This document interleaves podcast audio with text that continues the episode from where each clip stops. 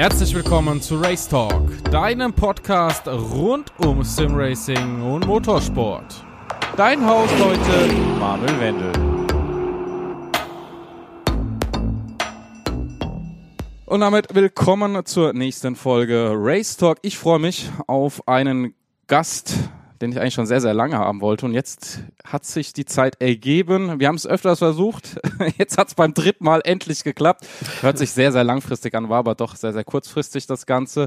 Ja, und seine Karriere, kann man so sagen, habe ich von Anfang an mit im iRacing begleitet, mehr oder weniger. Und die Entwicklung ist steil, sie ist sehr, sehr erfolgreich. Und ich würde sagen, herzlich willkommen, Maximilian Benecke. Ja, hi, servus, danke für die Einladung. Ja, ich habe für deine Zeit zu danken. Ja, Max, der Fahrer, der ein historisches Ereignis im iRacing geschafft hat. Äh, es ist doch schon, schon eine kleine Auszeichnung, die du da erfahren hast.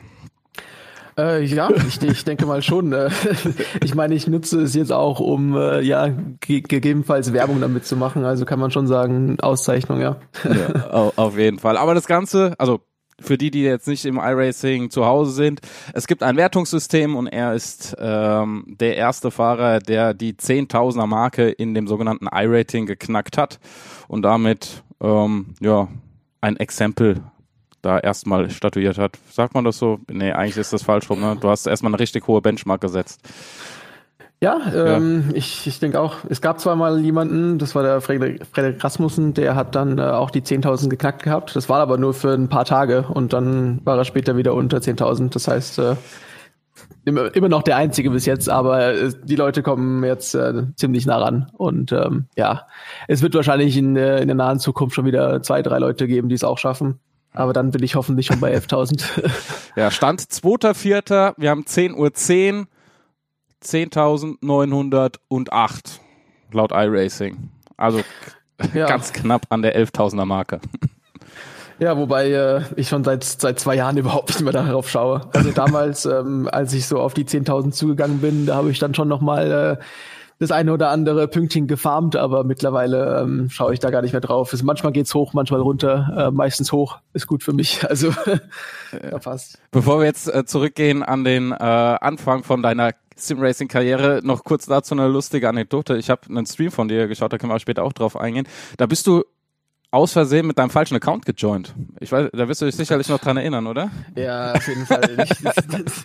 es war, es war eine Katastrophe. Der, der Stream ist irgendwie äh, so 30 Sekunden vor dem, vor dem Rennen angegangen, alles noch schnell aufgesetzt und dann ähm, join ich da ins Rennen rein, bin ganz fröhlich, dass wir jetzt anfangen können.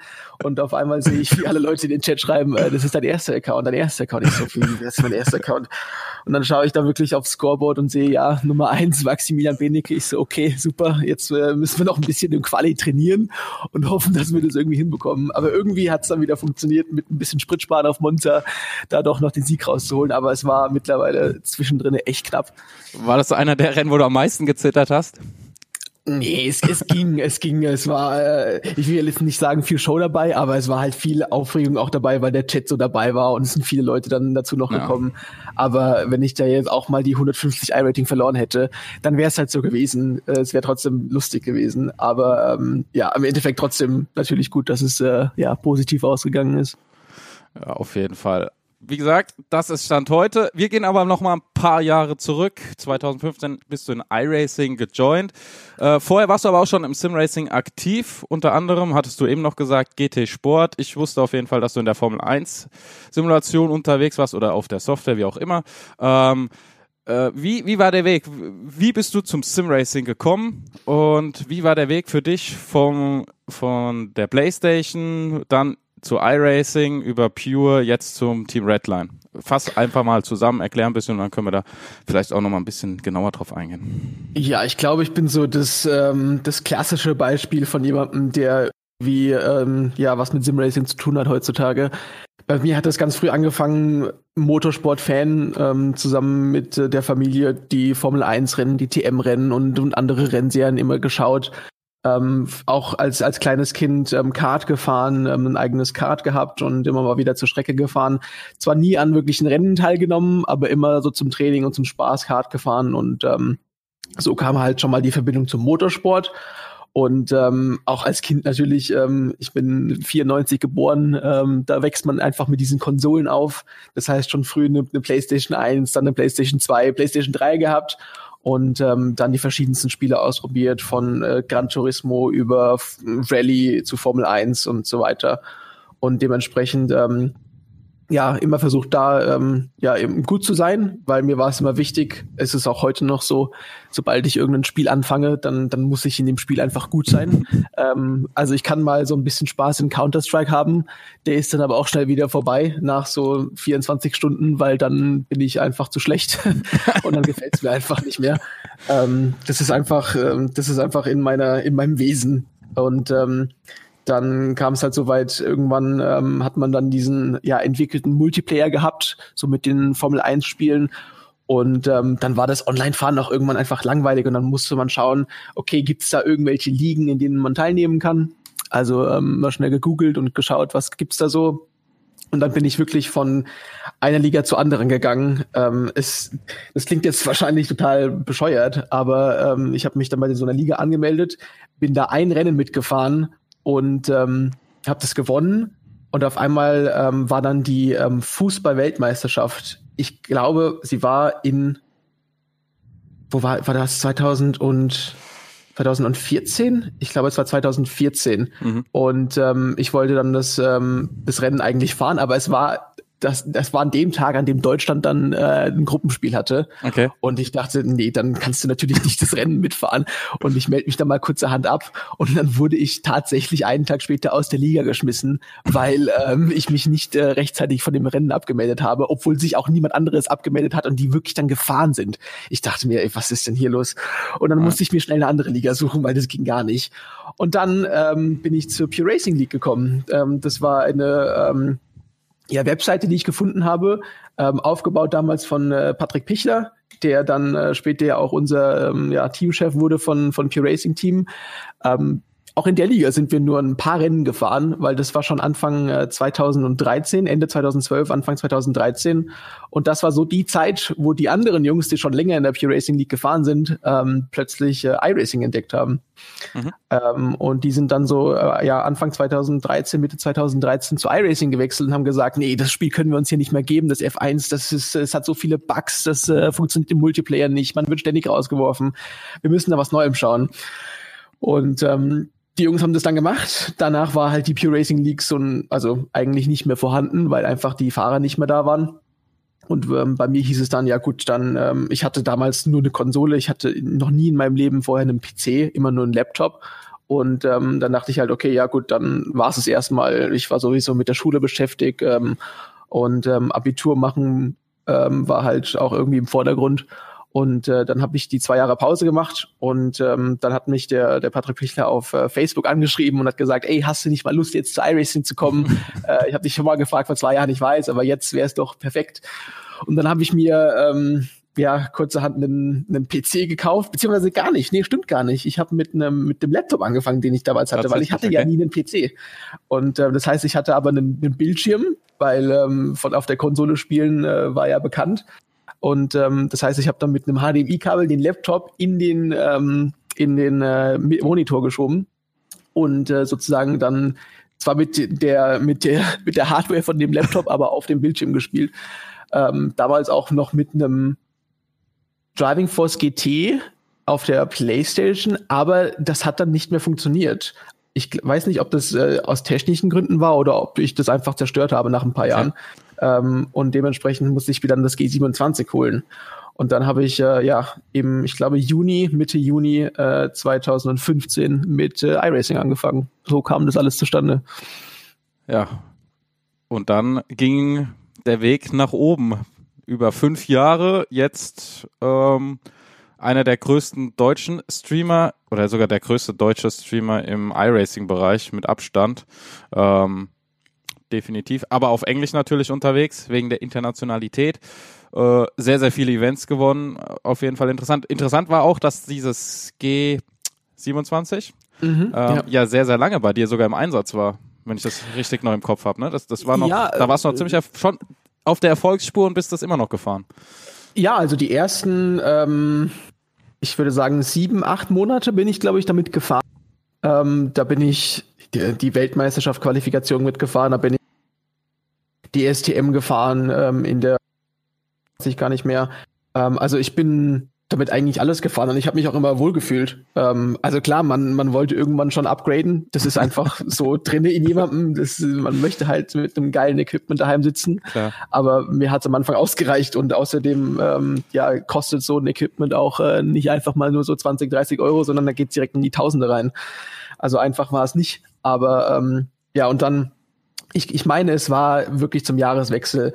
Da ist dann irgendwann das Force Feedback bei mir ausgefallen am G27. Geht und, das überhaupt? Ähm, ich, ja, also es ist zwar nicht viel Feedback da, aber es ist ausgefallen. Okay. Und es ist, hat, es hat so einen ganz blöden Wackelkontakt gehabt, glaube ich. Das heißt, immer wenn man so zehn Grad nach links gelenkt hat, ist es dann mal ausgegangen und dann ah. ist es ah. vielleicht wieder zurückgekommen.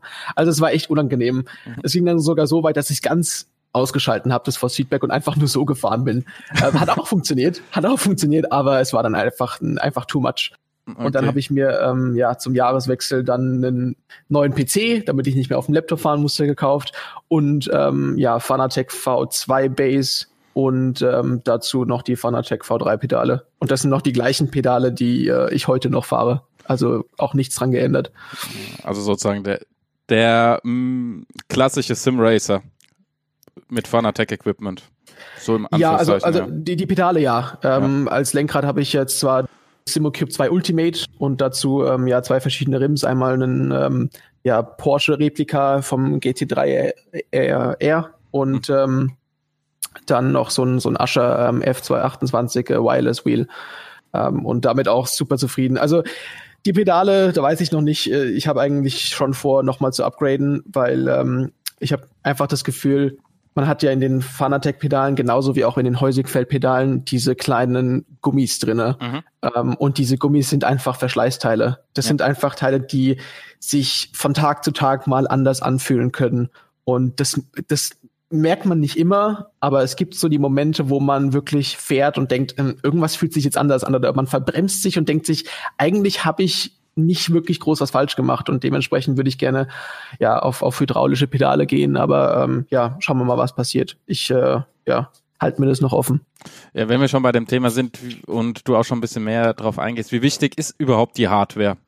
für dich und gerade auch wenn wir jetzt nochmal Einsteiger haben, weil ich denke, gerade aus in dieser aktuellen Situation heraus werden sich doch immer mehr mit dem Thema beschäftigen.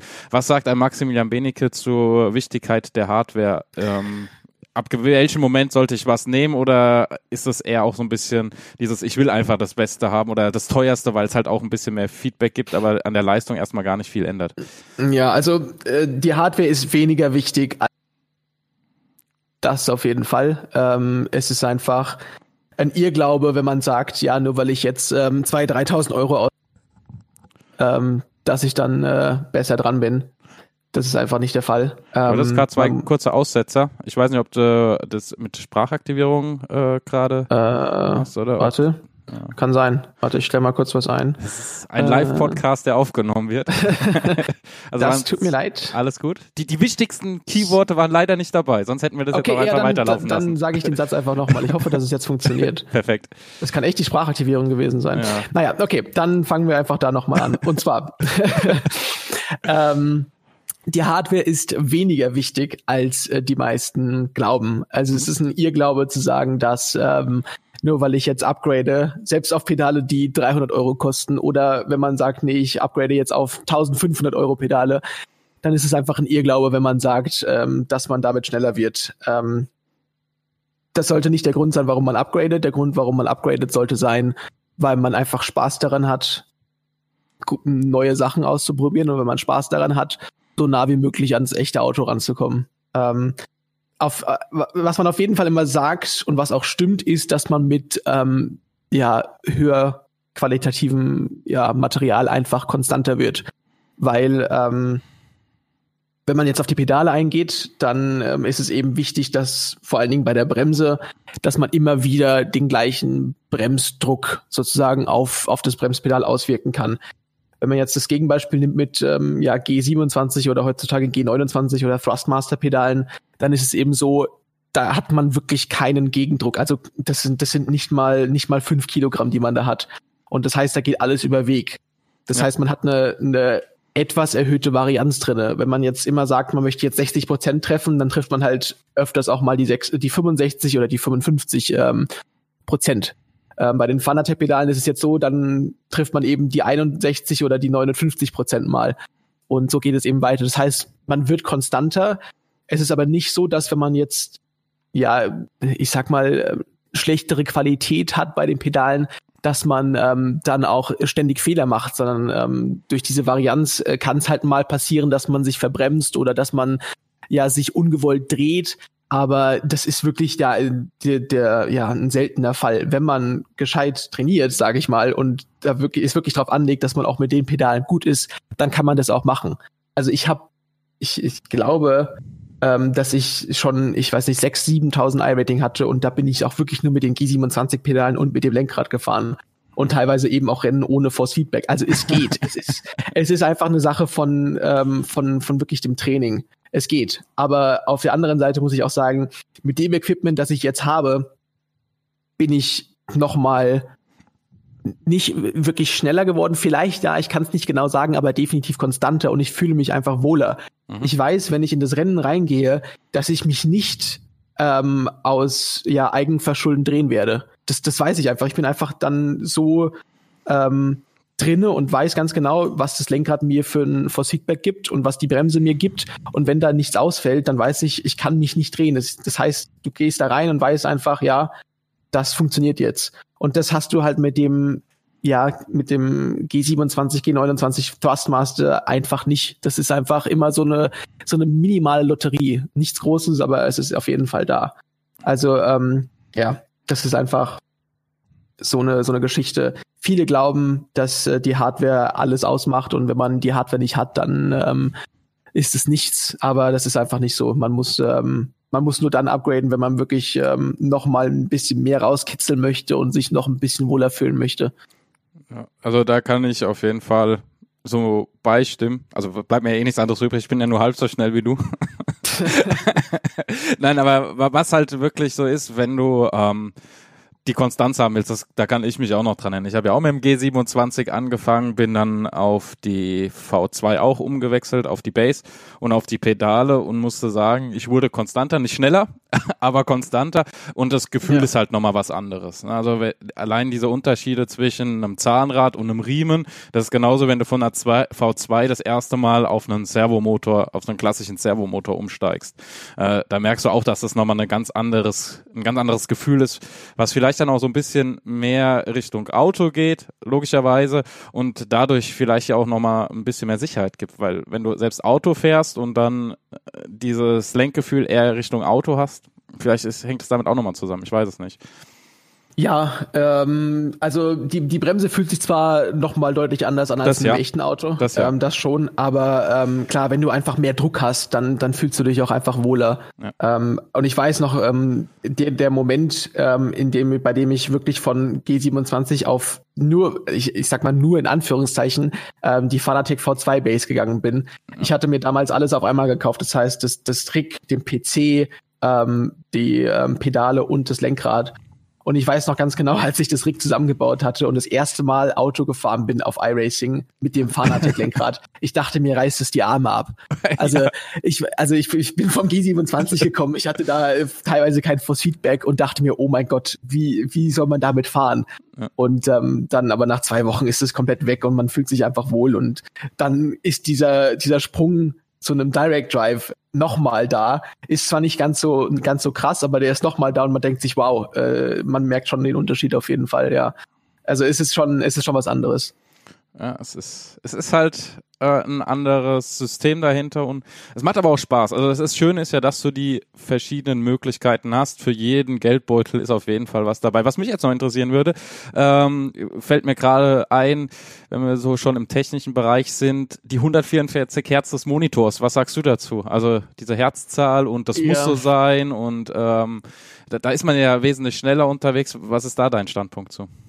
Also ich bin vier Jahre lang mit äh, einem einzigen Monitor mit 60 Hertz gefahren. Mhm. Ähm, hatte dann die Möglichkeit auf der Sim Racing Expo mal ähm, Triple Screen 144 Hertz zu testen, ähm, da einfach meine Teamkollegen das hatten und äh, das aufgebaut hatten sozusagen. Und ähm, ich hatte halt auf den ersten Blick absolut keinen Unterschied gesehen. Ich habe zwar, als sie mir dann erklärt haben, was da jetzt genau anders ist auf der Strecke, dann erkannt, okay, gut, das ist jetzt, das ist jetzt der Fall, aber ich habe es nicht wirklich gesehen. Jetzt nach äh, ja vier, vier, viereinhalb Jahren iRacing habe ich mir dann ähm, ja Triple Screens zugelegt. Letztes Jahr irgendwann im Beginn, äh, ja so April. Das war ja ungefähr ein Jahr her. Hm. Jetzt ähm, habe mir die zugelegt, ähm, 144 Hertz. Und äh, wenn ich jetzt auf meinen vierten Monitor schaue, der 60 Hertz ist und da ein Video abspiele, zum Beispiel, dann fällt mir das sofort auf. Dann ähm, ist es wirklich ein krasser Unterschied zwischen 144 Hertz und 60 Hertz.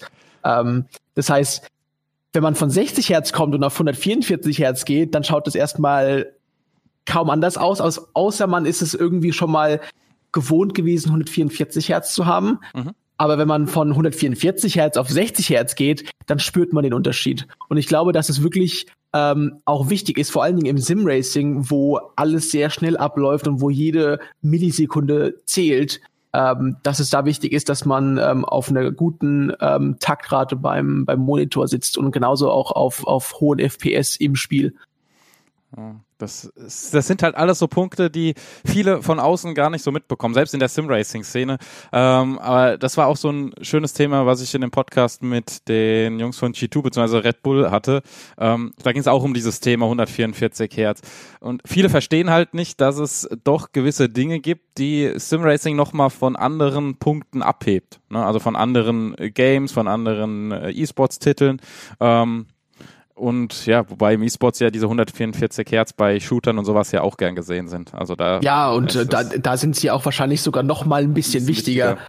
Ähm, ich habe mal so ein, so ein Vergleichsvideo gesehen, wo ähm, Profi-Counter-Strike-Spieler ähm, einmal auf 60 Hertz, einmal auf 144 und einmal auf 240 Hertz spielen ähm, sollten. Und da wurde dann die Reaktionszeit sozusagen gemessen und wie viele, ähm, wie viele Schüsse wirklich angekommen sind. Und man hat wirklich gesehen, umso höher die ähm, Herzanzahl war, umso mehr haben die getroffen. Also zum Beispiel ein Shroud, der hat bei 60 Hertz kaum was getroffen, ist auf 144 gegangen, hat äh, 500 Prozent mehr getroffen und dann nochmal auf 240 Hertz, wo er auch nochmal ein bisschen mehr getroffen hat. Aber es war jetzt nicht so ein krasser Unterschied wie 60 auf 144 Hertz. Aber das war, war schon äh, krass zu sehen, ja. Es ist wie in jedem Sport. Äh, Im Lau, wenn du laufen gehst, brauchst du gescheite Laufschuhe, die ähm, für das ausgelegt sind, was du machst. Wenn du Fahrrad fährst, brauchst du das richtige Fahrrad, ähm, um genau deinen Sport zu machen. Es gibt ja zig verschiedene Arten von Fahrrädern und im Simracing oder im E-Sports brauchst du halt auch dein Sportequipment, wenn man das so ja, sieht. Ne? Also muss halt, genau. muss halt wirklich drauf ausgelegt sein. Und das finde ich halt interessant, dass äh, der Weg halt dahin geht und viele sich jetzt auch darauf fokussieren, auch damit sehr, sehr viel beschäftigen. Ähm, das ist ja auch nicht selbstverständlich, dass äh, irgendeine Szene oder eine Community sich dann so weit damit beschäftigt, dass das immer weiter vorangetrieben wird. Und das zeigt halt auch, dass wir uns in einem relativ professionellen, e, auf einer relativ professionellen Ebene mittlerweile befinden. Ja, auf jeden ja, Fall. Ähm, mein, und das nicht nur nicht nur bei der, ähm, ich sag mal Speerspitze, sondern nee. auch bei bei Einsteigern, bei ähm, Leuten, die ähm, einfach nur zum Hobby fahren, aber trotzdem natürlich die Competition sehen ähm, das, man, man merkt einfach immer mehr Fragen nach, ähm, was genau muss man machen und äh, was ist besser und so weiter. Also man, man merkt, es geht in die richtige Richtung, ja. Ja, Arthur, jetzt können wir eine mega Überleitung machen, aber nicht nur Hardware ist natürlich wichtig, sondern wenn du in der Software unterwegs bist und Rennen fährst, dann brauchst du natürlich auch gegebenenfalls ein gewisses Setup. Das war eine super Überleitung, oder? Das ist eine super Überleitung, ja, die gefällt mir. ja, wir hätten jetzt auch noch ein bisschen weiter darauf eingehen können. Ich glaube, das, das wird sich eh ein bisschen noch ähm, äh, mittragen über den Podcast. Ähm, ja, äh, apropos Setups. Ähm, harter Cut, aber trotzdem irgendwie eine passende Überleitung in diesem Moment. Ähm, du bist ja nicht nur mit einer der besten aus dem iRacing-Bereich als Fahrer, sondern du hast mit ein sehr, sehr interessante, äh, ein interessantes Projekt gestartet, welches gerade auch den Anfängern oder Einsteigern dazu dient, sich ein bisschen besser zurechtzufinden, was das Thema Setup angeht und auch mit dem Thema beschäftigt, wie werde ich schneller, also die Pure äh, Driving School. Wie, wie kam es dazu? Die gibt's jetzt auch schon ein bisschen länger. Ähm, und also wie war das im ersten Moment? oder vom ersten Gedanken, wie kam der und dann bis zur Umsetzung? Das wäre für mich nämlich jetzt mal ein ganz interessantes Thema. Ja, ist auch ein interessantes Thema. Ähm, also wir haben äh, ja Nächte im, im Teamspeak verbracht, ähm, wo wir einfach nur ja uns Videos angeschaut haben oder wo wir nochmal über Rennen diskutiert haben, über Autos und so weiter.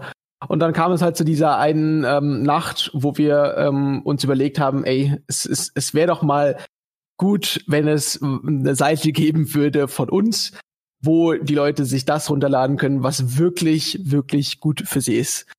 Und da haben wir dann über solche Dinge wie Setups für die verschiedenen offiziellen iRacing-Serien gesprochen, über Hotlab-Videos zu jeder einzelnen Woche und ähm, haben uns gedacht, dass das doch ähm, ein, ähm, ja auch natürlich ein Geschäftsmodell ist, was gut funktionieren kann. Und ähm, das war so um den Jahreswechsel 2017 auf 2018. Ähm, ich weiß nicht genau, ob es vor dem Jahreswechsel oder nach dem Jahreswechsel war. Wir haben auf jeden Fall erst nach dem Jahreswechsel angefangen, ähm, die, die Webseite ähm, ja ins Leben zu rufen. Mhm. Und ähm, ja, das ging äh, prinzipiell von wieder Patrick Pichler und mir aus. Äh, wir haben ja darüber viel diskutiert gehabt und haben überlegt, ja, was, was können wir machen, wie können wir es machen. Es gab zu dem Zeitpunkt ja schon ähm, die, die Virtual Racing School, ähm, die das schon ich weiß nicht, drei, vier Jahre lang gemacht hatte. Die hatten sich aber mehr auf den Bereich Telemetrie und Driver Analysis ähm, fokussiert. Und bei uns soll es wirklich darum gehen, ähm, weil wir halt grundsätzlich sagen, ja, Telemetrie ist wichtig. Mhm. Du kannst damit das letzte Zehntel, die letzten zwei Zehntel finden. Alles andere ist aber definitiv nicht in der Telemetrie findbar, sondern rein in Replays, Hotlab-Videos, Setups und so weiter. Und dementsprechend haben wir gesagt, wir möchten uns darauf fokussieren ähm, und haben dann sozusagen komplett aus Eigeninitiative im Januar 2018 angefangen, die Webseite ähm, nach, nach und nach ähm, irgendwie äh, aufzubauen.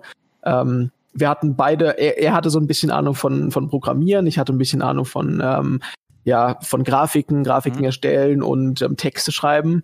Und ähm, dementsprechend äh, hat es äh, ja gut zusammengepasst und wir haben dann ja gut ja fünf fünfeinhalb Monate die Webseite eigenhändig ähm, programmiert, dazu auch ähm, ja WordPress genutzt, aber viel auch eigen gemacht, ähm, PayPal integriert ähm, und so weiter. Ähm, und ähm, nach ja fünfeinhalb Monaten haben wir dann am 9. Juni 2018 ähm, die Seite online gestellt. Im Moment sind wir ein Team aus äh, ja 20 Leuten, sogar ein bisschen mehr. Ähm, angefangen haben wir ausschließlich mit Leuten aus dem Pure Racing Team, aus dem ehemaligen Pure Racing Team. Ähm, die, die meisten sind davon auch noch dabei. Mhm. Ähm, ähm ist auch einfach mega, ähm, dass wir da so viele Leute hatten. Im Prinzip war es ähm, die perfekte ähm, ja, Ausgangssituation, weil wir eben die, die guten Fahrer, die professionellen Fahrer schon im Team hatten ähm, die jetzt mit uns zusammen, wir sind ein ja, Unternehmen, die mit uns zusammen jetzt das Ganze aufgebaut haben, über Jahre schon ähm, machen und immer noch dabei sind. Ähm, und ja, das ging dann am, am 9. Juni 2018 los. Mittlerweile sind es schon fast zwei Jahre. Ähm, also die Zeit vergeht schnell. Äh, wir haben einen guten äh, Kundenstamm aufgebaut, entwickeln uns stetig weiter, ähm, haben angefangen mit 18 verschiedenen ähm, Strecken und Autokombinationen Mittlerweile sind es über 30. Ich glaube, wir sind wow. bei 33, 34. Ähm, wir ähm, kümmern uns um die ganzen Special Events. Ähm, jetzt ist ja auch wieder ähm, Zeit fürs äh, Nürburgring 24er. Dafür gibt's dann auch wieder ähm, Setups und Daten und ähm, dazu haben wir dann noch Personal Coaching. Das heißt, die meisten Leute, die auch bei uns die, die Setup-Packages, so nennen wir das, für die verschiedenen Autos machen, die machen auch dann noch ähm, ja, Personal Coaching Sessions mit ähm, Leuten, die sich dafür eintragen.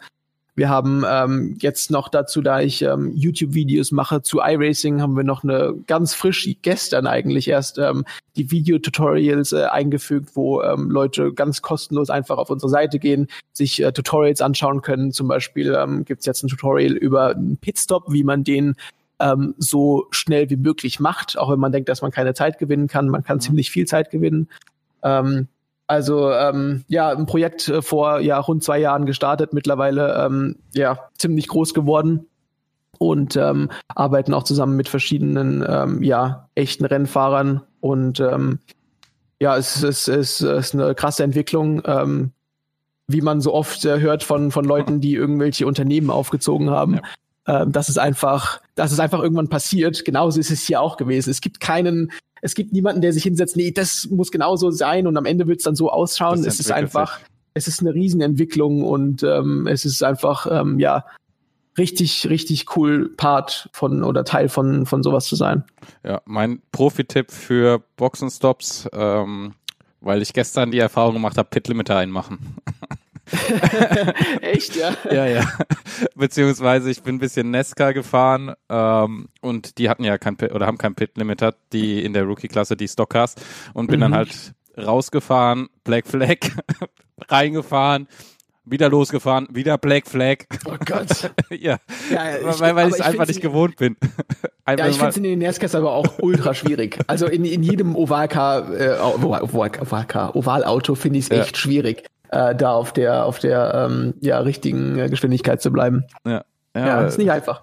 Ja, man muss ja dazu sagen, das Pure Racing Team hat ja auch sehr, sehr viel, wenn wir jetzt noch bei der Pure Driving School sind, das Pure Racing Team hat sehr, sehr viel auch zu den Reglements der einzelnen Communities beigefügt, weil ihr natürlich so clever wart und das muss man natürlich jetzt auch, das ist gar nicht böse gemeint, ganz wichtig, sondern das ist eher anerkennend gemeint. Ihr habt das Reglement als einer der wenigen Teams wirklich ganz genau damals auch gelesen, zum Beispiel in der DSTM und habt halt geguckt, was ist machbar, was ist nicht machbar und habt dann, wie es in jedem Motorsport so üblich ist, die Regeln zu euren Gunsten genutzt.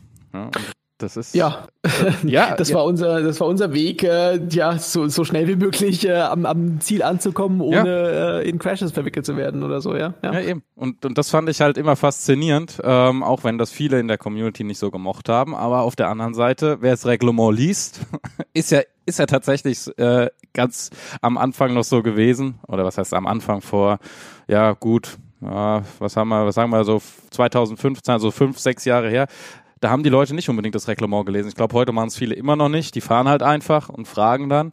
Aber wenn du halt dich mit einem Thema beschäftigst und das Reglement liest, dann weißt du halt auch, was du machen kannst und kannst dir daraus Vorteile erfahren, erschaffen. Und das fand ich halt ja. auch immer sehr, sehr bemerkenswert. muss ich ehrlich nochmal jetzt hier äh, gestehen. Fand ich immer ja, wirklich es war, ähm, äh, das ist halt dieser, dieser kompetitive Anreiz, ja. ähm, dass man einfach gewinnen möchte. Also jeder, jeder bei uns im Team auch heute noch will gewinnen. Es gibt niemanden, der da sitzt und sagt, nee, ich bin jetzt mit dem dritten Platz zufrieden. Außer wir fahren jetzt wirklich in der Weltmeisterschaftsserie in, im Porsche eSport Supercup. Ja. Und ähm, da ist einfach die, die Competition so groß, dass man sagt, ey, wenn ich da auf dem Podium lande, dann ist es ein Riesenerfolg. Ja. ja, aber äh, grundsätzlich will man trotzdem einfach gewinnen und das Beste machen. Und dann dazu gehört einfach das Reglement. Ja, ähm, nochmal zurückzukommen jetzt ähm, auf die Driving School. Du sagtest, ihr seid nicht mehr nur noch die Pure-Fahrer, ähm, sondern da sind auch andere dabei. Wie, wie, wie, wie ist das denn, wenn ich jetzt sagen möchte, hey, ich bin mega gut, ich würde gerne bei euch Coach werden. Ähm, wie kann ich das werden und wie läuft so ein Coaching denn ab, so ein 1 zu 1 Coaching? Ja, also zur ersten Frage. Es gibt ähm, grundsätzlich ja viele Leute, die uns anschreiben und sagen, hey, wäre ich nicht was für euch? Dann läuft es meistens so ab, wir bekommen eine E-Mail oder eine Nachricht auf Discord oder Facebook oder Instagram und dann ähm, schauen wir uns die Leute an, schauen, was für ein I-Rating haben die, wie viele Rennen fahren die so, was ist so die, die Finish-Quote, was ist die Top-5-Quote ähm, und in welchem Auto sind die halt relativ stark oder eben nicht so stark. Und wenn es dann passt, dann ähm, ja geht's in so ein zweites Gespräch und wir schauen uns an, ja, kann, kann man mit der Person reden? Das ist ziemlich wichtig für uns, weil es bringt nichts, wenn wir jetzt jemanden haben, der zwar schnell ist auf der Strecke, aber im Endeffekt niemandem was vermitteln kann. Mhm. Ähm, dann gibt es so ein zweites Gespräch und dann ja geht es immer so weiter und dann sagt man, okay, nee, du passt bei uns ins Team, wir machen das genau so und ähm, ja, dann ist derjenige sozusagen Coach bei uns. Also das jüngste Beispiel dazu ist eigentlich jetzt ähm, jemanden, den wir für ähm, Short Tracks im Oval haben. Das ist äh, der James Curl. Mhm. Der hat mich persönlich angeschrieben und hat gesagt, hey, äh, ich bin im Oval äh, momentan der, der zweithöchste äh, mit dem I-Rating. Der mhm. hat jetzt auch über 10.000 im Oval. Ähm, der hat mich angeschrieben, hat gesagt, hey, wäre ich nicht was für euch? Und dann ging es eben genauso, wie ich es gerade erzählt habe, ähm, ja, so ähm, dahin. Aber meistens ist es wirklich so, wir schreiben die Leute an, ähm, weil nicht jeder kennt uns, nicht jeder weiß, was wir machen. Mhm. Ähm, dementsprechend ähm, suchen wir uns meistens die Leute raus für ein gezieltes Auto. Also so hat es zumindest angefangen mit ähm, ja allen, die wir noch später hinzugefügt haben. Ähm, also, aber so ein Personal Coaching, ja, sag deine Frage ruhig. Also ich habe wirklich dann einen Coach, der sich auf ein Auto spezialisiert hat, wenn ich das jetzt richtig verstanden habe. Ja, also äh, grundsätzlich ist es so, wir haben bei uns aus dem ehemaligen Q-Racing-Team, jetzt Team Redline, natürlich Fahrer, die können sich in GT3-Auto reinsetzen, in GTE-Auto reinsetzen, die haben Erfahrungen in, in diesen GT-Autos. Dann mhm. ist es so, okay, äh, jetzt, ich kann zum Beispiel jetzt auch einen, einen BMW M8 coachen, ich kann aber auch einen Audi R8 coachen. Das ist jetzt kein Problem, weil ich habe die Erfahrung. Aber dann gibt's auch Leute wie zum Beispiel eben gerade den James Curl aus dem Oval, der ist eben auf diese Short Tracks spezialisiert. Das heißt, wenn jemand ein Coaching für Short Tracks möchte, dann geht er natürlich auch zum James. Jetzt haben wir jemanden, der spezialisiert sich auf die V8s, der das der ähm, Forsan, der fährt auch in den äh, V8 Scopes. Mhm. Ähm, und ähm, der macht halt eben nur die V8s. Das heißt, wenn jemand kommt und möchte ein V8-Coaching haben, dann geht er natürlich auch zu denen, okay. äh, zu ihm. Also ähm, es kommt immer drauf an, welches Auto ähm, kann man gut oder welche, ja, komplette Klasse ähm, kann man einfach gut. Also wir geben niemandem ein Coaching mit jemandem, der einfach keine Ahnung von dem Auto hat oder wenig Ahnung. Das macht einfach keinen Sinn. Ähm, ja. Und dann zu deiner, äh, zu deiner zweiten Frage, wie so ein Coaching abläuft. Ähm, also grundsätzlich, man, man stellt eine Anfrage bei uns auf der Webseite, bekommt derzeit nach, ich sag mal, drei bis vier, manchmal auch fünf Tagen eine Antwort, weil wir einfach absolut überbucht sind. Ähm, es ist Wahnsinn derzeit. Ähm, bekommt äh, eine Antwort und ähm, dann geht's halt so um das Thema, okay, du, du möchtest das und das Auto fahren für die in die Serie oder es gibt vielleicht eine Liga, in der du fährst und dafür brauchst du das Coaching. Und ähm, dann macht man einen Termin aus, man trifft sich zusammen bei uns im Discord und ähm, was ziemlich gut ist, ähm, durch diese, ähm, ich sag mal, nicht diesen Livestream, aber durch die Bildschirmübertragung, die man bei, bei Discord auch hat, kann man jemand anderem auch zeigen, was man selbst gerade in dem Moment gemacht hat, ohne wirklich in die Telemetrie reinzugehen und aus dem Spiel rauszugehen und vielleicht einen Teamviewer zu nutzen oder so. Das ist ziemlich gut. Das heißt, ähm, man geht zusammen am Anfang auf die Strecke, man fährt selbst als Coach eine Referenzzeit oder zwei, drei Referenzrunden und schaut sich dann an, was macht der andere eigentlich auf der Strecke und gibt ihm eben Tipps. Sobald jemand Fragen hat, werden die Fragen natürlich so gut wie möglich beantwortet. Ähm, wir haben dann zwei unterschiedliche ähm, ja, Pakete. Einmal das, das Basic ähm, Beginner Coaching, wo es wirklich nur darum geht, okay, ähm, wo auf der Strecke verliere ich Zeit, was mache ich beim Bremsen falsch, was mache ich beim Gasgeben falsch, bin ich zu viel am Lenken, zu wenig am Lenken.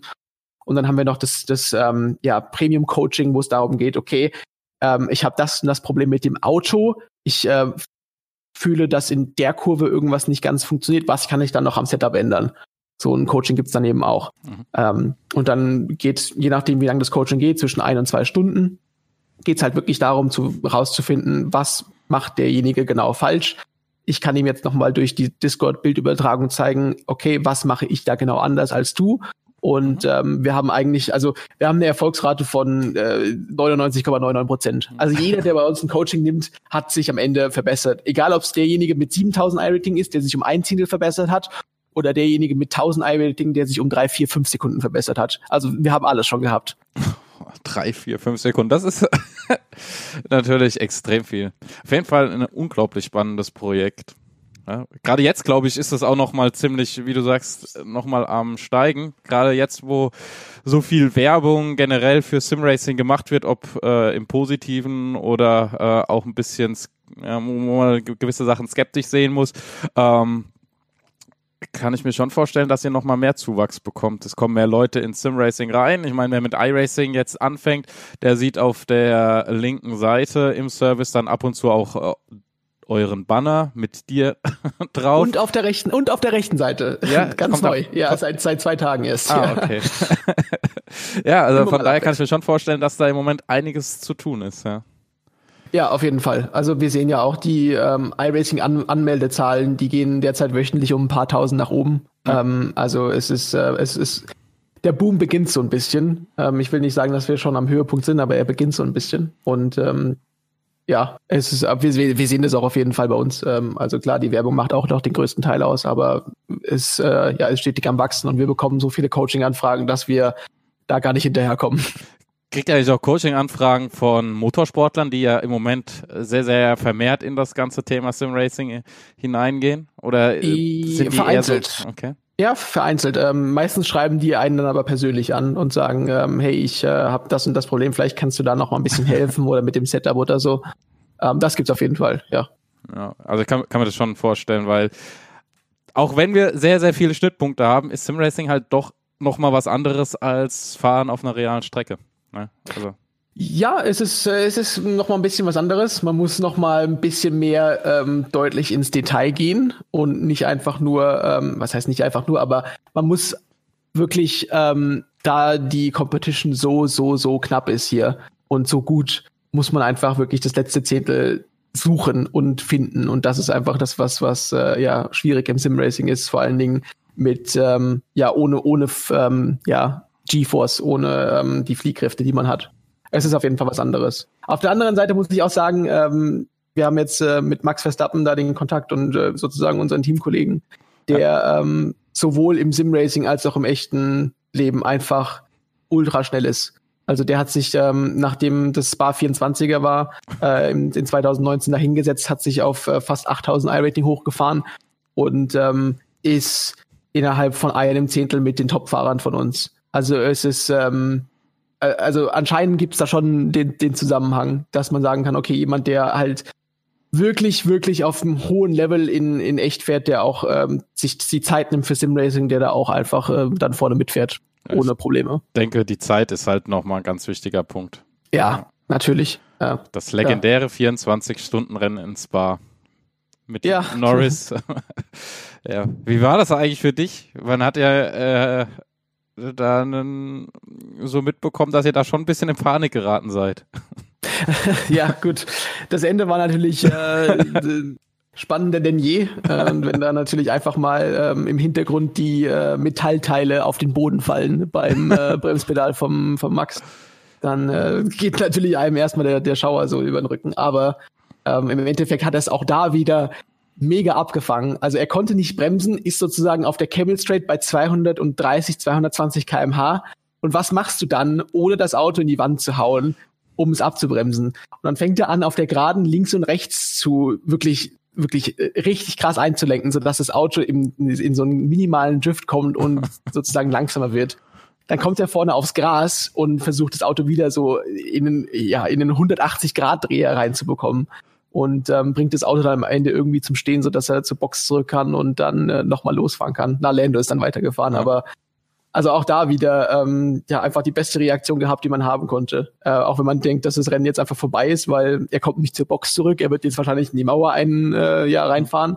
Aber nee, es war einfach nicht so, sondern er hat das Auto ähm, gut abgefangen und wir konnten dann trotzdem das Rennen noch gewinnen. Was sicherlich jetzt auch viel interessiert, wie war die Vorbereitung? Gerade wenn du zwei Formel 1-Fahrer im Team hast, die natürlich auch ihre Berechtigung dort haben und mega schnell sind und wahrscheinlich auch in Zukunft da noch einiges ähm, erreichen werden und dann mit den klassischen Simracern, äh, wie mit dir. Wie, wie war da die Kommunikation? Wie war äh, der Austausch? Wart ihr da auf einer Ebene? War, wart ihr vielleicht eher so die Tippgeber? Ähm, und wie war das Training gemeinsam mit den beiden? Ja, also wir hatten, ich glaube, rund drei, zwei, drei Wochen vor dem Rennen ähm, ja die die Nachricht von ähm, ja Dom Duhan bekommen, der ja ähm, der der Leader sozusagen oder der, ja, der Chef von äh, Team Redline ist, ähm, ob wir nicht Lust hätten, mit äh, Max Verstappen und Lando Norris zusammenzufahren. Also da ging es um Max Wenig und mich. Mhm. Und wir haben gesagt, ja, warum, warum nicht? Haben kurz äh, diskutiert, ja, auf jeden Fall, da hätten wir auf jeden Fall Lust drauf. Und äh, dann ging es so, ja, rund eineinhalb Wochen, eine Woche vor dem Rennen los, dass wir dann, ähm, weil nebenbei war ja die auch die F1-Saison, ähm, also viel Zeit ist auch nicht. Und dann ging es dann halt eben los, dass wir auf dem Discord dann zusammen mit dem, äh, Max Verstappen und mit dem Lando Norris ähm, auf Trainingsserver gegangen sind. Es war, also wir waren alle auf einer Ebene. Es war nicht mhm. so, dass man sich jetzt ähm, total, ähm, ja, komisch gefühlt hat, weil man jetzt auf einmal äh, einen Lando Norris oder einen, einen Max Verstappen ähm, am Mikrofon hatte. So war es überhaupt gar nicht, weil im Endeffekt äh, kommen die ja zu uns, die kommen ja, ja. zu uns und fahren die Simulation. Also ja, genau. ähm, man hat sich auf einer auf eine Ebene gefühlt und ähm, Klar, am Anfang war es dann, ging es dann wirklich darum, die auf Pace zu bringen. Eleno Norris war schon länger auf iRacing, deswegen wusste ich, der ist innerhalb von zwei Zehntel mit uns, gar kein Problem, kriegt er auf jeden Fall easygoing hin. Und der Max Verstappen war halt so ein Ding, okay, weiß man nicht so genau. Er war zwar schon länger bei iRacing, hat aber nie irgendwie ähm, offizie offizielle Rennen ähm, gefahren, sondern ähm, ist da einmal, glaube ich, bei Bathurst 12-Stunden-Rennen gefahren Und ansonsten hat er sich auf, auf Air-Faktor konzentriert gehabt. Mhm. Und deswegen ging es darum, okay, wie mache ich ihm jetzt klar, dass er das und das machen muss? Und ähm, er hat auch viel nachgefragt. Also es war nicht so, dass es alles von uns auskam, sondern er hat gefragt, okay, was muss ich gar genau machen? Und schick mir doch mal die Telemetriedaten oder nimm mal deine Runde auf und lade die auf YouTube hoch und zeig mir, was ich da genau machen muss. Und so ging es dann halt dazu, dass er innerhalb von einer Woche ähm, ja innerhalb von ein paar Zehntel von, von uns war. Also ich glaube, er war so drei, vier Zehntel hinten dran. Mhm. Ähm, und ähm, das war aber total ausreichend, weil wir hatten Max, wir hatten einen Lando, wir hatten mich, also Max wenig meine ich jetzt, ja. äh, uns drei, die innerhalb von zwei Zehnteln waren ähm, und wir konnten die, die Pace setzen und dann ist der Max reingekommen und hat einfach seine, seine, seine Runden abgespult und ähm, hat das Auto nicht weggeworfen. Er ist zwar sehr aggressiv gefahren, ähm, merkt man auf jeden Fall, wo er herkommt. ähm, sehr aggressiv gefahren, auch im Verkehr, aber er hat es nie, er hat es nie, das Auto nie gedreht, er hat das Auto nie in die Wand geworfen, bis wirklich zu den letzten, zu den letzten 20 Minuten, wo dann das Bremspedal äh, auseinandergefallen ist. Aber ansonsten hat es äh, wunderbar funktioniert und äh, wir waren alle mega happy. Und ähm, das war so, sozusagen der erste kleine Stein, ähm, der sozusagen ähm, ge gelegt wurde ähm, auf dem Weg hin zum, ja, wir werden jetzt Gesamtteam Redline am Ende. Ja.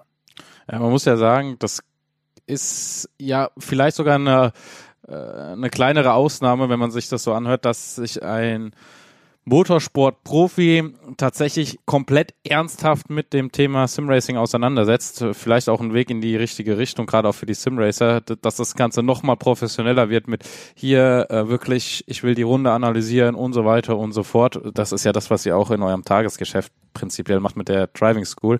Ähm, aber wenn man sich jetzt in der aktuellen Lage so das Ganze anschaut, steigen natürlich auch viele aus marketingtechnischen Gründen da ein, aber sehen halt da nicht die Ernsthaftigkeit, wie zum Beispiel ein Landon Norris oder ein Max Verstappen dahinter, die ja schon vor dem ganzen großen Hype in der Materie unterwegs waren. Also so habe ich das Gefühl.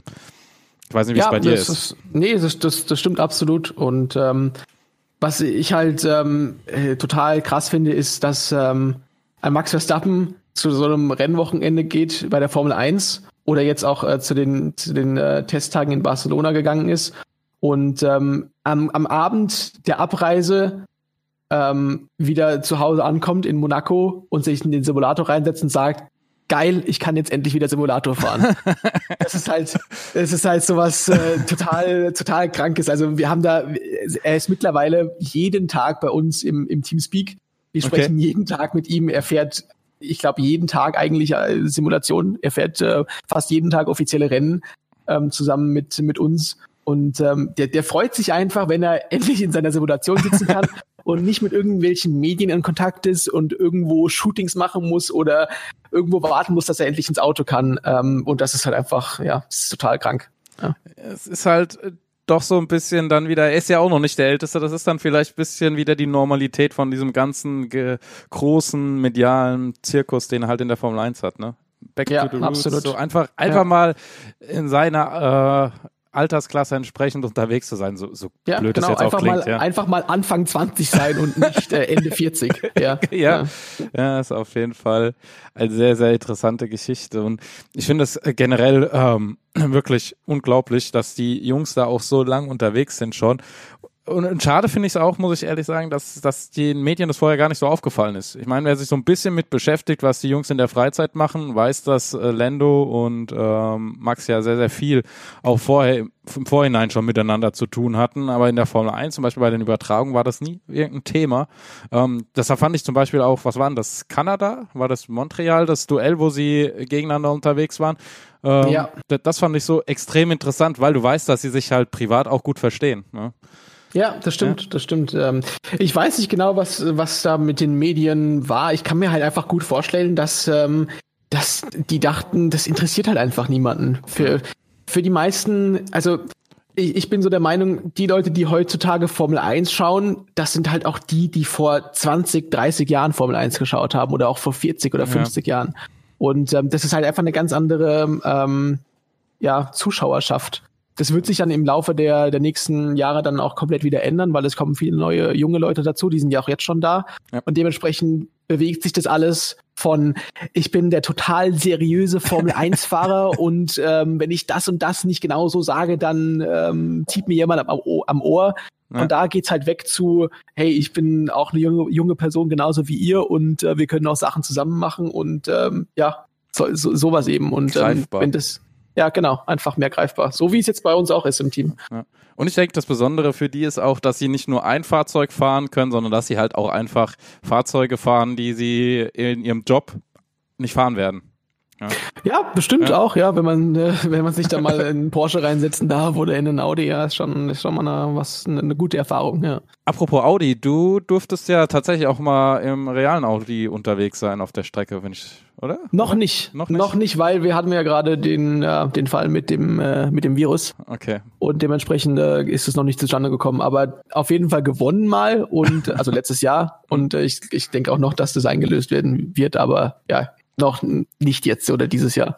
Warst, warst du mittlerweile schon in irgendeinem äh, Fahrzeug unterwegs, Porsche zum Beispiel? Da hast du ja auch schon das ein oder andere abgeräumt und hast ja auch einen guten Draht da in die ja, Richtung. Porsche, Porsche steht noch aus, da habe ich auch noch einen Gutschein ähm, für so zwei Tage ähm, Testfahren. Äh, ähm, mhm. Aber ich war jetzt letztes Jahr mit äh, World's Fastest Gamer 2 unterwegs in, ähm, in Kalifornien, in, äh, in den USA mhm. und durfte da auf den verschiedenen Rennstrecken ähm, ja so ein, so ein Midget, so ein Rennauto fahren mit ähm, ich glaube, 600 Kilogramm, 200 PS. Also es ging schon gut ab und ähm, dann auf Strecken wie äh, Laguna Seca gefahren oder ähm, auf so einer privaten Strecke, Thermal Club heißt es.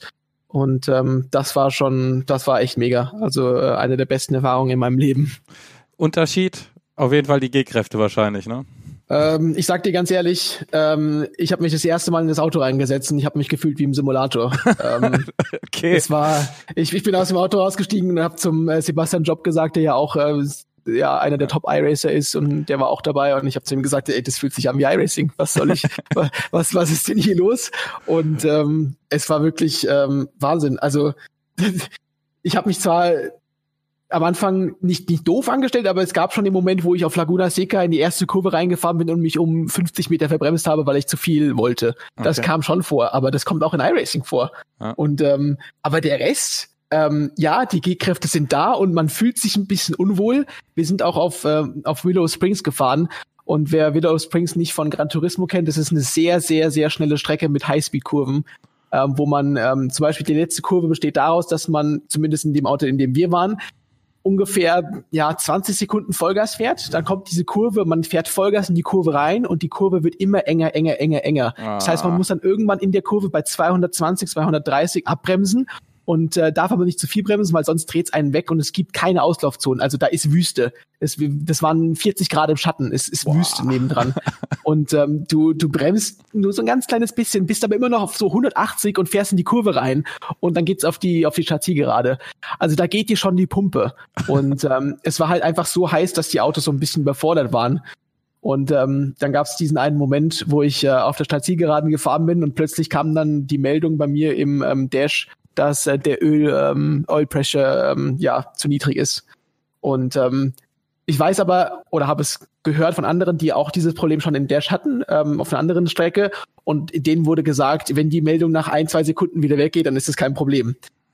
Jetzt war es bei mir so, dass ich die Meldung gesehen habe. Nach ein, zwei Sekunden ist sie nicht weggegangen, also bin ich kurz vom Gas gegangen und auf einmal ist die Meldung weggegangen. Ich dachte, okay, top, sehr gut, äh, weiter geht's. ja, okay, kann mich schon vorstellen. Die, äh, ja, ich bin durch die erste Kurve durchgefahren und auf einmal höre ich hinten noch und ich dachte mir, okay, das war's jetzt. Hoffentlich kann ich irgendwie ähm, ja es zurück zur Box machen. Aber ich war erst in Kurve 1, äh, die Runde mhm. ist über eine Minute 30 lang und ähm, Dementsprechend ist dann äh, mir der Motor komplett abgesoffen. Der ist einfach ausgegangen. Es hat gequalmt, es hat geraucht überall im Auto.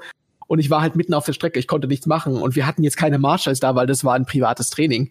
Und äh, dementsprechend habe ich dann einfach oben irgendwo ähm, in, in Kurve 4 dann ähm, im, ähm, im Kiesbett abgestellt, beziehungsweise in der Wüste und habe dann äh, gewartet. Zu dem Zeitpunkt wusste ich nicht einmal, wie man die Tür von diesem Auto öffnet, von innen heraus. Das heißt, äh, ich habe da im Qualm und in äh, ja einem, einem Gestank gesessen mit äh, einer Angst, dass ich äh, möglicherweise hier vielleicht irgendwie verbrenne oder so, weil ich einfach keine Ahnung hatte, wie diese Tür von dem Auto aufgeht. Ich wusste, wie ich das Auto fahren musste, weil es waren schon ein paar Tage, aber ich hatte keine Ahnung, wie das funktioniert.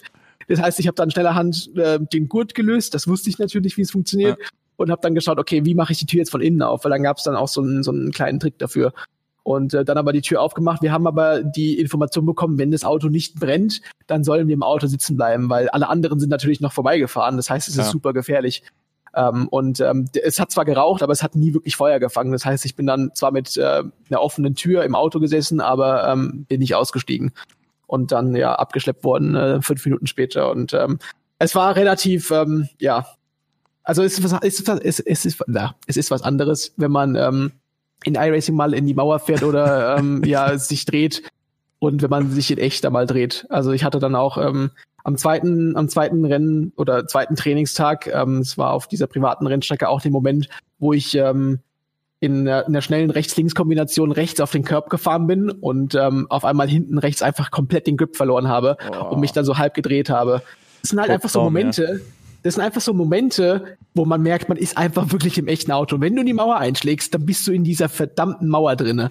Und ähm, das, das spielt halt immer so eine kleine Rolle. Das heißt, wenn du das irgendwie ausblenden kannst, dass du möglicherweise einen Bein, einen Arm verlierst oder möglicherweise ganz drauf gehst, dann kannst du, glaube ich, das, was du im Simulator machst, sehr, sehr, sehr, sehr gut und sehr präzise aufs echte Auto auch übertragen. Und äh, das ist mir, glaube ich, auch am Ende ähm, echt gut gelungen. Und ähm, da, das war einfach mega, dieses Gefühl zu haben, ey, ich, äh, ich treffe hier die Kurven, es funktioniert alles, ähm, ich äh, verbremse mich kaum, ich äh, bin schnell, ich äh, habe jetzt über zwei Wochen äh, ja wahrscheinlich zwei Sekunden gefunden oder so. Also es ist schon, es ist schon was anderes, aber es ist äh, echt nah dran und es macht Spaß ähm, der Weg in den realen Motorsport aus deiner Sicht realistisch oder äh, jetzt aktuell erstmal gar nicht abzusehen, was da kommt? Ich, äh, ich mache mir jetzt seit, äh, seit ein, zwei Jahren keine großen Gedanken mehr darum, ähm, ob das funktioniert oder nicht, weil das macht einen einfach nur fertig nach einer, nach einer gewissen Zeit. Ähm, klar, mit World's Fastest Gamer 2 jetzt letztes Jahr, da hatte man dann schon das Gefühl, ey, ich, ich könnte es ich irgendwie schaffen und es macht Spaß und ich will's auch.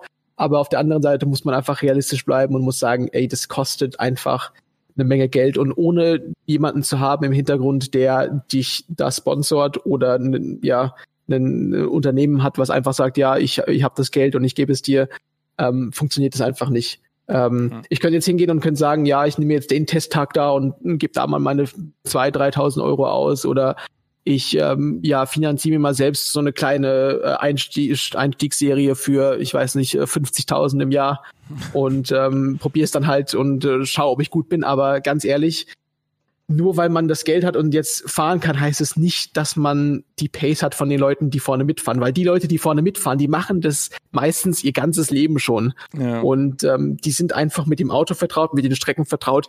Man hat einfach weniger Chancen. Und das Geld aufzubringen, ich könnte jetzt auch sagen, ja, ich investiere jetzt die 20.000, aber ich, ich mache es einfach nicht, weil ähm, ich einfach den Sinn dahinter nicht sehe. Dann nehme ich lieber das Geld und ähm, ja, fliege in Urlaub zwei, dreimal oder so. Ähm, das sind schöne Urlaube. Ja, ja, aber ja. du weißt, was ich meine. Es ist einfach, Definitiv. es ist einfach ein, ein, total großes Risiko und ähm, ich, ja. ich denke jetzt wirklich die letzten zwei Jahre nicht mehr danach, ob äh, es irgendwann mal klappt oder nicht, sondern ich mache einfach mein Ding was mir super Spaß macht. Simracing macht mir Spaß, ähm, alles drum und dran. Das, äh, das Streamen auf Twitch, Pure Driving School, ähm, Unternehmen mhm. zu leiten, macht Spaß. Ähm, und das mache ich einfach so lange weiter, ähm, wie es noch Spaß macht oder einfach wie es geht. Und wenn sich nebenbei noch was entwickelt, dann nehme ich es auf jeden Fall mit. Ähm, ansonsten mache ich mir da keine Gedanken drum. Ja, bei der einen Seite investierst du 20.000 Euro und auf der virtuellen Seite bekommst du 20.000 Euro, wenn du gut bist. Ja, so nach dem Motto, ja. Ja, ähm, ja, aktuell seid ihr in der Vorbereitung für den Porsche Cup. Ja. Auch wieder ein harter also, Break, aber passt auch in, in dem Moment, weil ja. da ist ja auch eine ordentliche Summe, die jetzt da rausgehauen wird. 200.000 insgesamt, wenn ich es richtig im Kopf habe. Ja, Oder? 200, es wurde, es, es wurde verdoppelt auf 200.000, ja. ja. Ja. Ähm, Im Moment, glaube ich, in iRacing somit das äh, namenhafteste, was du im Road-Bereich gewinnen kannst, nachdem ja die World Championships nicht mehr gibt. Ja, äh, ja, definitiv. Also es ist auch das Einzige, was jetzt noch da ist ähm, im, im Road-Bereich. Also jeder, der irgendwie äh, auf, einem, auf dem höchsten Level fahren möchte und nicht nur ähm, nach Special Events gehen möchte, der ähm, ja, versucht sich für den Porsche Supercup zu qualifizieren. Ähm, wobei wir ein Fahrerfeld jetzt von 40 Leuten sind. Also ähm, wir haben wie viele aktive Fahrer gleich? Ich glaube 80.000, die aktuell im Road-Bereich aktiv sind. Und wenn man da zu den Top 40 gehören möchte, dann gehört da schon ordentlich was dazu.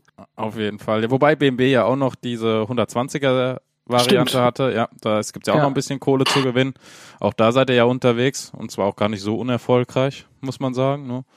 Ja, also das erste Rennen gewonnen, Ja, das zweite Rennen ähm, Zweiter geworden. Also ähm, ja, hat gut angefangen. Ähm, und jetzt gibt's noch, ich glaube, drei weitere Rennen. Und dann hoffen wir, dass da auch das äh, Beste bei rumkommt. Ja. Wie, wie siehst du das Thema, dass jetzt immer mehr reale Serien ähm, ihren, ihren Weg im virtuellen Motorsport finden oder im Simracing? Diese 1 zu 1 Kopien, äh, beziehungsweise diese Abwandlung. Ich finde, äh, allgemein die Entwicklung finde ich gut. Ähm, ich finde, dass sie sich einfach nur ein bisschen mehr informieren könnten. Ähm, also ich habe das Gefühl, dass dann, äh, ohne jetzt jemanden bestimmtes nennen zu möchten, aber ich habe das Gefühl, da kommt jetzt ein, eine, ein Motorsportteam oder ein, ein Autohersteller daher und sagt, wir möchten die Serie machen und ähm, ihr macht das bitte für uns. Und ich finde, dass das einfach manchmal der falsche Ansatz ist. Bei Porsche hatte ich immer das Gefühl, die haben sich wirklich sehr, sehr, sehr krass ähm, damit auseinandergesetzt, okay, wie schaut die Szene genau aus? Was, was machen die? Was machen die daheim? Wie können wir das umsetzen? Und ich kann mich noch genau an das, an das Event in Leipzig erinnern, vor ja mittlerweile schon ähm, über einem Jahr, äh, wo wir in, ähm, ja, beim Porsche-Zentrum waren.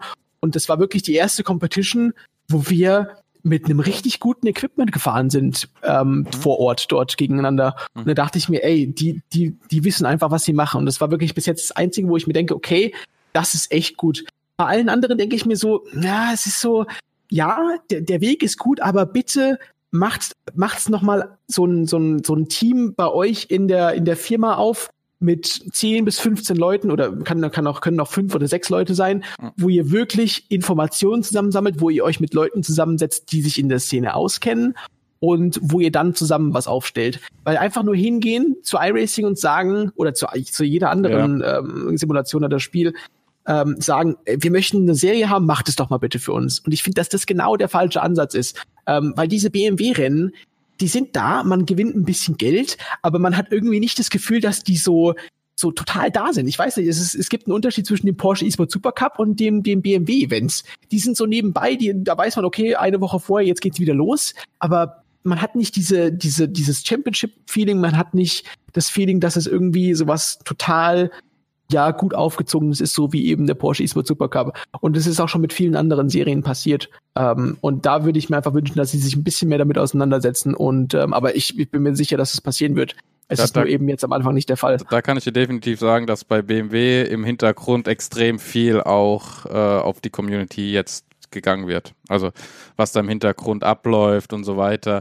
Leider sind auch viele Sachen, so sind meine Infos, nicht so zustande gekommen, weil das aus gewissen Gründen einfach nicht machbar und umsetzbar war, obwohl es äh, aus seitens, wenn wir jetzt wirklich die unterste Community-Ebene nehmen, extrem interessant gewesen wäre. Also nicht nur für den Pro-Bereich, in dem du dich ja hauptsächlich bewegst, sondern auch für äh, Mitglieder aus der Community, die die Basis bilden. ne? Wir können uns das ja so vorstellen, dass es halt auch eine Basis gibt, wie in jedem Sport. Du hast die Breitensportler und hast dann irgendwann die Profis. ne? Und euch Ja. würde ich jetzt halt in den Profibereich stecken.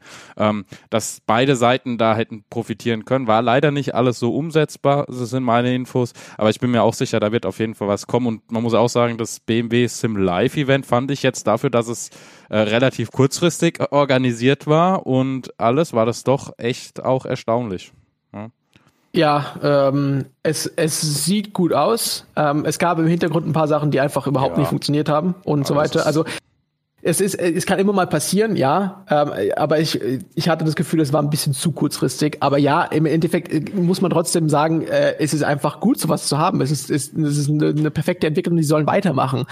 Ähm, sie müssen nur noch mal eine Schippe drauflegen. Das ist das Einzige. Ja. Da bin ich aber auch guter Dinge. Noch deine Meinung, weil ähm, wenn wir jetzt schon bei dem Thema sind, Equipment bei Veranstaltungen. Ich bin ja immer ein Freund davon, das ganze Simulatoren-Thema, ich habe da ja auch einen schönen Artikel zu verfasst, ich weiß gar nicht, ob du den gelesen hast, ähm, weil viele ja sagen, es gibt den perfekten Simulator, was ja auch aus Marketing-seitens richtig ist, aber den gibt's halt einfach nicht. Es gibt Simulatoren für und da ist er in dem Moment der Beste. Aber es gibt nicht den perfekten Simulator. So, so sehe ich das ganze Thema. Wenn du Show haben willst, gibt's den richtigen Simulator. Aber wenn du halt in einem Profi ähm, Rennen unterwegs sein möchtest, dann sind halt so Simulatoren wie jetzt ähm, bei Porsche, wie bei BMW, einfach diese statischen Simulatoren, ein Widescreen-Monitor und eine ordentliche Hardware drauf, alles identisch, eigentlich die beste Wahl.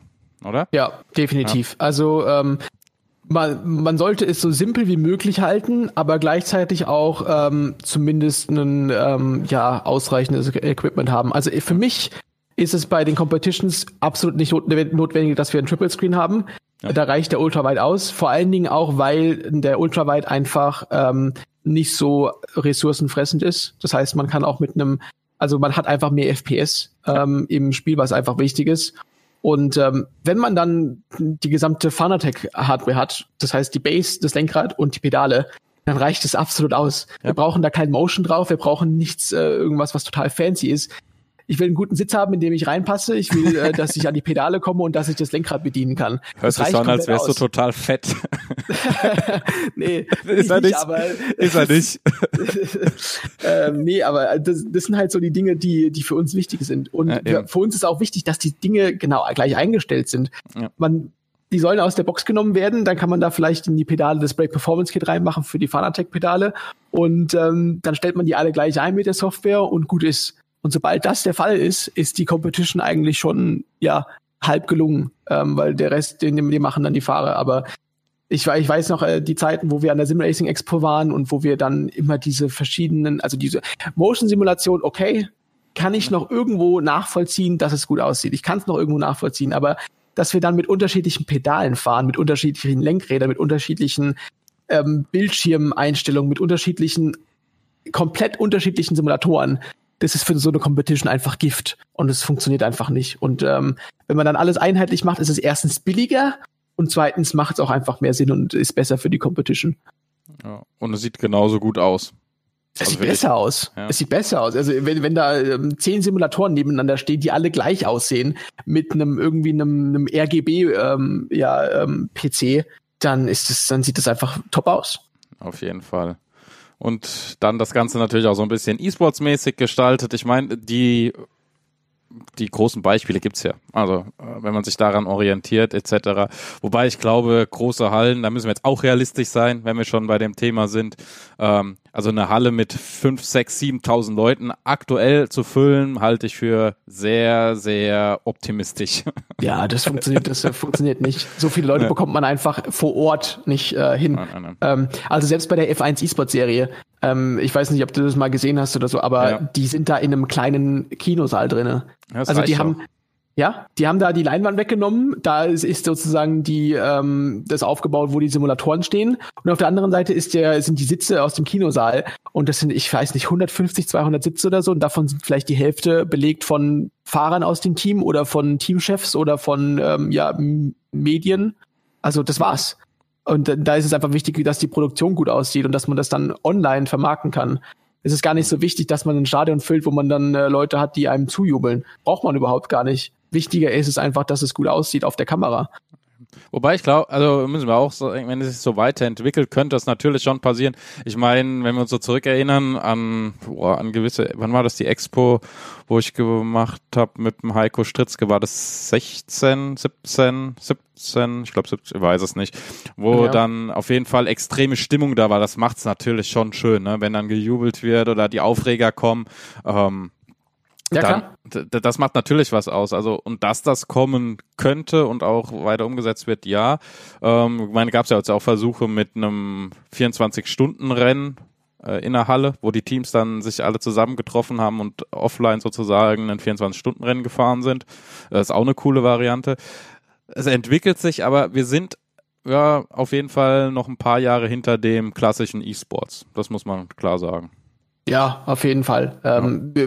Ob sich das jemals in diese Richtung entwickeln kann, ähm, weiß ich nicht. Weil es ist einfach nochmal ein Unterschied, ob man jetzt ähm, sowieso einen PC zu Hause hat, Counter-Strike installiert für fünf Euro oder ob man ähm, und dann eigentlich schon alles bereit hat oder ob man jetzt ähm, ja sich eine Simulation anlegt für ähm, ein paar hundert Euro ähm, und dazu dann noch äh, Lenkrad, Pedale und so weiter hat. Es ist einfach ein großer Unterschied. Und dazu kommt auch noch, dass ähm, einfach dass Rennspiele oder grundsätzlich Motorsport einfach nicht so attraktiv ist wie ähm, ja, äh, äh FPS-Shooter-Games. Gibt's ja. einfach nicht. Das ist einfach der Fall.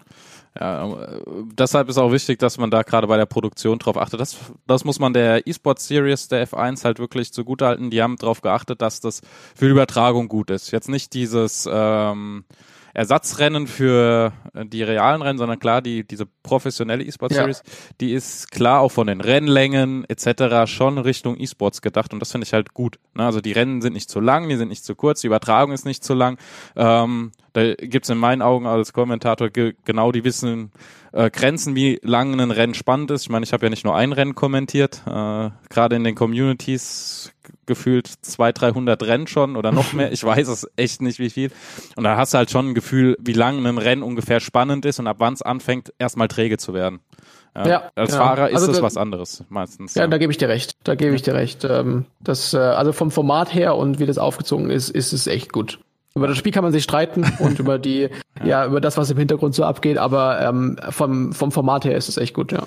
Ja, da müssen wir auch drauf hoffen, wenn wir jetzt auch wieder da schon sind, ähm, dass genau solche Situationen nicht das so ein bisschen beeinflussen, wofür wir halt schon jahrelang arbeiten, ne? dass man uns ernst nimmt, dass man nicht sagt, hey, das ist nur eine reine Spielerei, auch wenn es am Ende ist es egal, ob es eine Spielerei ist oder nicht, aber natürlich ist es für Unternehmen, wenn wir das so sehen, gerade auch für die Automobilhersteller wichtig, dass man versteht, dass es keine Spielerei ist, weil sonst brauchen die sich da drin auch nicht zu engagieren. Ähm, gerade weil sie es ja auch wirklich als Sport anerkennen, das Ganze. Und wenn dann halt so Sachen kommen wie ein Lando Norris fliegt aus der Simulation raus oder aus der Software, die Fahrer crashen sich weg, die Ernsthaftigkeit ist da ein bisschen raus, das färbt natürlich auch gerade bei so einem Riesennamen, bei so einer Riesenmarke, äh, wenn du Pech hast, auch auf die gesamte Szene ab oder auf die ganze Community. Ja, das also ist, äh, das stimmt, ja. Ja, ja. das äh, stimmt. Ja, nochmal was Erfreuliches, apropos Stream. Äh, man kann dir auch noch beim Stream zuschauen. Ähm, hatten wir ja auch nur, ich sehe seh gerade, wir nehmen schon ein bisschen länger auf als geplant. Ähm, das, aber das handhaben wir jetzt oder handeln wir auch noch ab das Thema, ähm, weil es auch gerade passt. Äh, Streamen hatten wir schon ein paar Mal erwähnt. Du bist ja mittlerweile auch ziemlich aktiv auf Twitch, hast da deine festen Tage sogar, glaube ich. Ja wo du ja, ähm, ja, ja, also ja. normalerweise so Dienstag, Donnerstag und dann am Wochenende kommt halt drauf an, ob da ein, ein ähm, ja, ein Event ist, jetzt Porsche eSport Super Cup oder wenn halt nichts ist, dann am Sonntag. Ja, und glaube ich ganz beliebt bei dir auf dem Kanal ist das Thema mit deinem zweiten Account als letzter Start nur nach vorne durchbrechen. Ja, äh, das ist äh, also das macht jedes Rennen dann dadurch spannend. Ähm, ich, es wäre jetzt einfach langweilig, nicht für mich unbedingt, aber für, für für alle die zuschauen, wenn ich dann äh, ja meistens vorne in den Top 3 qualifiziere und dann am Ende das Rennen gewinne oder auf dem Podium lande. Es wäre einfach langweilig und ähm, dementsprechend versuche ich es zwar äh, ja so ähm, clean und so sauber wie möglich zu halten und die Leute nur, nur dann zu überholen, wenn ich sie auch nicht unbedingt abschieße, weil ich verstehe, dass man sich aufregt, wenn man jetzt mit einem zweiten Account fährt aber auf der anderen Seite muss ich auch sagen, ähm, dass es jetzt so viele machen und ähm, dass es in jedem anderen Spiel auch existiert und dass es einfach ja, äh, ja normal ist. Klassischen Smurf-Accounts. Ähm, genau. Hast du irgendwann so einen Peak bei Twitch gemerkt, als es so richtig durch die Decke ging? Weil ich meine, du hast ja für einen Simracing-Streamer doch schon ordentlich Zuschauer. Ähm, hast du da irgendwann ja. gemerkt, dass, dass da wirklich so ein Peak war, wo es auf einmal lief? Wo, wo immer mehr Follower kamen, etc., wo du das Ganze doch schon in die Richtung professionell betreiben konntest? Ich muss sagen, es ging relativ stetig nach oben. Ähm, ich habe angefangen zu streamen. Ich hatte zwar schon beim, beim ersten Stream so 60, 70 Zuschauer, mhm. weil natürlich, das spricht sich irgendwo rum, man, man, man äh, teilt den Link mit jemand anderem. Ähm, aber es ging irgendwie stetig nach oben. Also angefangen mit 60, 70 im Durchschnitt, dann auf 100, 200, 300 und mittlerweile so ja 6, 7, 800 im Durchschnitt. Ähm, und ähm, die meisten Zuschauerzahlen kommen wirklich bei den Special Events einfach zustande. Also ähm, Spa 24er natürlich war dabei, dann jetzt äh, Daytona 24er, Sebring 12 Stunden Rennen, das sind so, wo die, wo die Peaks dann nochmal zustande kommen. Mhm. Ähm, aber ansonsten würde ich sagen, es ist, es ist nicht selbstverständlich, selbstverständlich mhm. egal, ob man ähm, jetzt ein Profi in dem, was man macht, ist oder ob man äh, ein Anfänger ist und einfach nur ja die Leute entertainen möchte es ist nicht einfach so gegeben, dass man auf einmal plötzlich äh, komplett explodiert und so viele Zuschauer hat, sondern es ist einfach so ein, so ein ja, Prozess mit mhm. äh, ja regelmäßig streamen. Also am Anfang habe ich gar nicht regelmäßig gestreamt und dementsprechend war, waren, haben auch einfach nicht so viele Leute zugeschaut, weil die wissen nicht, wann man online ist, die wissen nicht, äh, okay, ist heute jetzt wieder der Tag, wo er streamt oder nicht. Und dementsprechend schauen einfach nicht so viele Leute zu. Und sobald man das einfach über einen gewissen Zeitraum regelmäßig macht, kommen auch immer mehr Leute dazu. Und ähm, aber ja, es ist kein, es ist nicht irgendwie so ein Boom entstanden, sondern es ist einfach stetig nach oben gegangen und ich hoffe, dass es so weitergeht. Ähm, aber ja, es ist einfach, äh, ja, nicht harte Arbeit, aber es ist hart erarbeitet. Ja, es so ist, nach dem Motto. Es ist nicht umsonst oder nicht ohne Grund für viele ein Job. Also Genau. es ist ja nicht nur die Zeit, wo du online bist, äh, brauchen wir auch beide nicht drüber reden, das ist auch teils anstrengend, das kann anstrengend sein, ähm, auch wenn es unglaublich viel Spaß macht, weil äh, nicht immer bist du topfit, nicht immer, du bist man ist halt ein Mensch, ne? Ähm, und du hast halt deine Streamzeit und die nimmst du dann auch wahr. Und ähm, es ist ja nicht nur der Stream an sich, sondern dann musst du vorbereiten, dann machst du dir Gedanken, äh, dann musst du Sachen oder wertest du ab einer gewissen Sach Zeit dann auch äh, Sachen aus und so weiter und so fort. Also es ist ja nicht nur die On-Time, On-Air-Time, sondern da spielt ja sehr, sehr viel mit rein. Ja, absolut korrekt. Ähm, also ich ähm, habe zwar die drei Tage in der Woche, wo ich streame und dann muss ich mir aber wirklich jedes Mal vorher vorbereiten, okay, welche Serien fahre ich jetzt, was steht heute an, was ist vielleicht passiert in der letzten Woche, was man nicht so wirklich mitbekommen hat, weil manchmal möchten die Leute darüber sprechen und dann weiß man nicht direkt Bescheid und es, es ist einfach doof, wenn die Leute im Chat dann über was reden, über das man einfach keine Ahnung hat. Und ähm, das heißt, man muss sich da so ein bisschen mit befassen. Man, ähm, ich habe jetzt bei mir auf dem Channel, ich weiß nicht, ich glaube so 15, 16 Emotes oder so, die müssen irgendwie erstellt werden. Das heißt, man, Ja. man ähm, nimmt irgendwie einen Grafikdesigner äh, an die Hand und sagt ihm, okay, die und die Emotes brauche ich bitte. Oder es, es, es sind so ganz banale Sachen wie ähm, den Stream einrichten, dass man überhaupt so ein Overlay hat und das alles funktioniert. Ähm, das, das kostet einfach viel, viel Zeit. Aber es ist, äh, also auf gar keinen Fall falsch verstehen. Es macht alles Spaß. Spaß. Ja. Es macht alles Spaß. Ähm, es ist trotzdem anstrengend. Äh, es ist schwierig zu erklären. Es ist, man kann es nicht vergleichen mit jemandem, der acht Stunden am Tag irgendwie an einem Fließband eine Arbeit ähm, macht. Nein. Absolut nicht. Nein, ähm, aber es ist trotzdem eine Sache, die einfach ein bisschen Kraft raubt. So ist es einfach, ja. Klar, du bist ein Entertainer und reden ist ja hauptsächlich mein, mein Teil oder mein Part im Sim-Racing. Das kann auch extrem anstrengend sein. Das sollte man nicht unterschätzen. Ähm, ab einem gewissen Zeitpunkt wird das auch für den Kopf anstrengend. Wenn du immer auf den Monitor schaust und dann erzählst, was die Leute da machen, das kann anstrengend werden. Und wenn du dann noch fährst, ja. Also es Ja. ist, ist nicht ohne. Also ähm, ich habe jetzt, ähm, wenn ich so einen Stream mache, dann geht der in der Regel so circa vier Stunden, manchmal ein bisschen weniger, manchmal ein bisschen mehr. Aber das ist auch wirklich, ich sage nicht das Maximale, aber das ist so an der Grenze, wo ich mir denke, wenn ich jetzt noch eine Stunde dranhängen würde, dann, dann würde mein, mein Kopf einfach explodieren. Ja. Und dann äh, ist es meistens abends, spät abends, äh, zwischen 10 und, und 12 Uhr.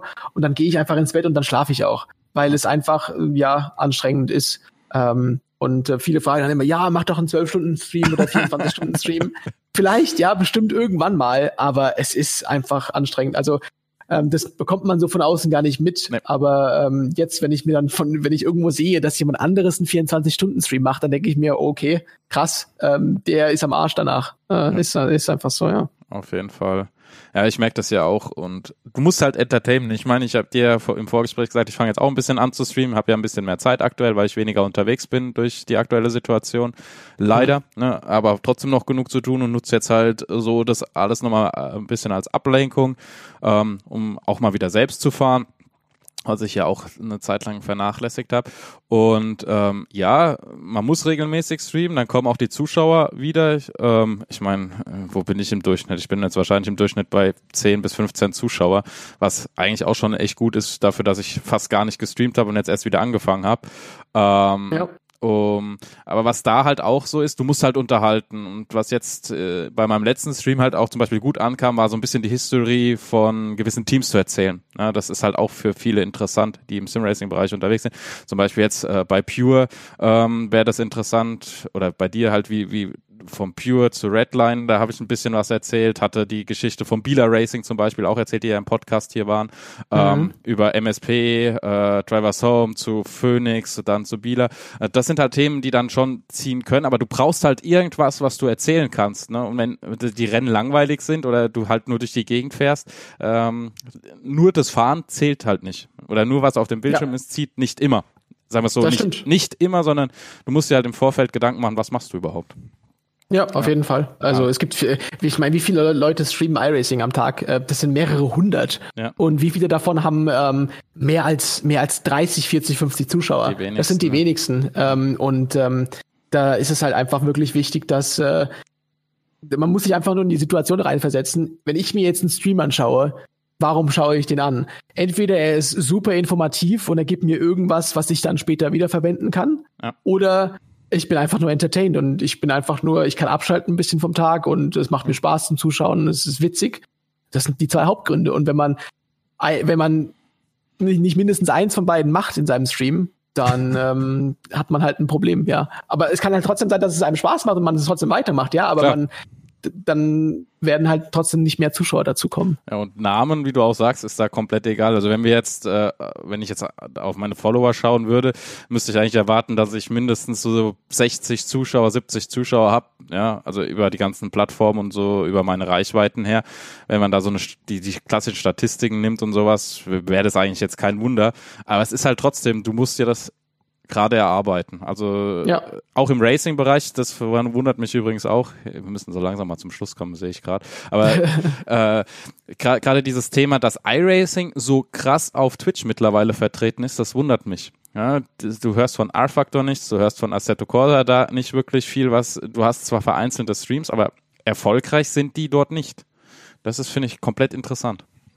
Warum ja, auch immer. Ähm, aber ich glaube, ja, iRace macht es auch einfach gut, weil die Haupt ähm, ja, Zuschauer, die kommen einfach von Twitch, weil ja. die schauen sich da die Streams von den Leuten an. Keiner oder äh, nicht mal ein Prozent von den Leuten, die iRacing fahren, ähm, streamen auf YouTube oder auf Mixer oder was auch immer, sondern ja. die, die streamen auf Twitch. Und das heißt, ähm, dass iRacing da auf Twitch geht, ist der, der richtige ja, Move, weil ähm, man einfach dort schon die Zuschauer hat und ähm, die werden dann hundertprozentig auch einschalten. Ja, aber du findest keinen Assetto Corsa Streamer, du findest keine R-Factor Streamer. Ich verstehe, also ja, äh, mit, nichts, Michi Heuer. Ja, mit Michi Heuer ja. hast du jemanden, der da auch ein bisschen was macht, aber ansonsten ja, weil es nichts zum Streamen gibt. Es gibt kein, es gibt keine einzige andere Simulation, wo es dieses System gibt, dass du jede, ja. jede 40 Minuten, jede Stunde, jede 10 Minuten ein Rennen fahren kannst. Gegen, ja, gegen andere Leute und da wirklich auch Leute online sind und du gegen die fährst, gerade in diesem Moment. Das gibt's einfach nicht. Du hast einfach, du hast vielleicht die Leute dort äh, bei den anderen Spielen, aber du hast nicht die, die Server oder du hast nicht überhaupt das, ähm, das System dahinter. Das gibt bei, bei keinem anderen Spiel oder keiner anderen Simulation. Jetzt Und deswegen macht es einfach Sinn, ja. Ja, jetzt könntest du aber wieder mit dem Argument kommen, ja, andere spielen auch ähm, Story Games durch, also könntest du auch zum Beispiel Assetto Corsa Competition im Story-Modus spielen oder sowas. Ähm, ja, oder im Karrieremodus. Ja, wo, ja wo, halt wobei, das, das funktioniert auch. Also wenn du jetzt ja? zum Beispiel jetzt irgendeinen großen YouTuber nimmst mit ja, das 200, 300.000 Abonnenten und ja, der, der sich das Spiel nimmt, aber mit anderen Spielen funktioniert das auch nicht. Also wenn du jetzt ähm, einen, einen YouTuber nimmst, der, ich weiß nicht, 1000 Abonnenten hat und der dann irgendein Spiel im Story-Modus spielt, dann hat er zwar auch seine paar Zuschauer, aber es wird jetzt auch nicht so groß hinausgehen. Also es ist mit jedem Spiel so. Äh, es ist einfach, es kommt darauf an, wie groß ist derjenige, der das spielt und wie gut ist das Spiel dafür überhaupt ausgelegt, dass man es streamen kann. Schauen wir mal, ob da in Zukunft noch die ein oder anderen Mail-Games kommen. Aber im Moment sieht so aus, als würde iRacing den Platz hier Rang nochmal sehr, sehr ausbauen in allen Belangen. Ähm, können wir nur froh sein, dass wir da auf jeden Fall schon so lange unterwegs sind. Ja, Max. Ja. Oder Maximilian. Ich glaube, das magst du nicht so, oder? Na, Max ist besser. Ist einfacher, kürzer. ja. Das kann man sich besser merken. Es ist alles gut. Ja, ja. Danke, Max, für deine Zeit. Es hat unglaublich viel Spaß gemacht. Wir sind jetzt laut meiner Uhr gleich bei einer Stunde 23 Minuten. Aufnahmezeit, ja gut, da geht jetzt vorne vielleicht nochmal ein, zwei Minütchen weg, weil ich vorher schon aufgenommen habe, aber ist eine enorme Zeit. Eigentlich viel zu lang für einen Podcast, aber wenn ich dich schon mal am Mikro habe, Vielen Dank ja, für deine gerne. Du kannst Zeit. es ja in zwei Teile schneiden. Ja, könnte ich machen. Ja. ja, mal gucken, wie lang die sind. Das ist eine gute Idee. Ja. Aber ich habe da noch ein paar andere Gäste in Planung. Mal gucken, wann die zusagen. Okay. Ähm, äh, ansonsten ähm, danke. Wo kann man dich übrigens erreichen? Das ist nochmal ein ganz wichtiger Punkt, der am Ende immer kommt. Wo kann man dich erreichen? Auf welchen Social Media Kanälen? Ähm, eigentlich auf allen, die man so kennt. Ähm, Twitter, Instagram, ähm, dann per E-Mail zum Beispiel auf, äh, auf Pure Diamond School. Ähm, nur nicht auf Facebook. Facebook ist so, so ziemlich privat bei mir. Ähm, nehme ich auch eigentlich kaum jemanden an. Aber Twitter, Instagram, YouTube, funktioniert alles. Hast Twitch. du da auswendig die Links im Kopf? Also deine ja, ähm, eigentlich immer entweder Max Benecke, so wie es halt geschrieben wird, oder Max Benecke 11. Okay. Und auf Twitch ist es twitch.tv Max Benecke. Genau wenn ihr dann einen Stream anschauen wollt, wenn ihr lernen wollt vom Fahrer, der als erstes die 10.000er Marke in iRacing im Road-Bereich geknackt hat. Dann schaut er da rein, schaut euch seine Linie an und lernt vielleicht ein bisschen was daraus. Danke dir nochmal für deine Zeit, hat mich sehr gefreut und ja, ich hoffe, die Zuhörer hatten auch viel Spaß bei diesem doch etwas länger gewordenen Podcast. Dankeschön. Danke dir.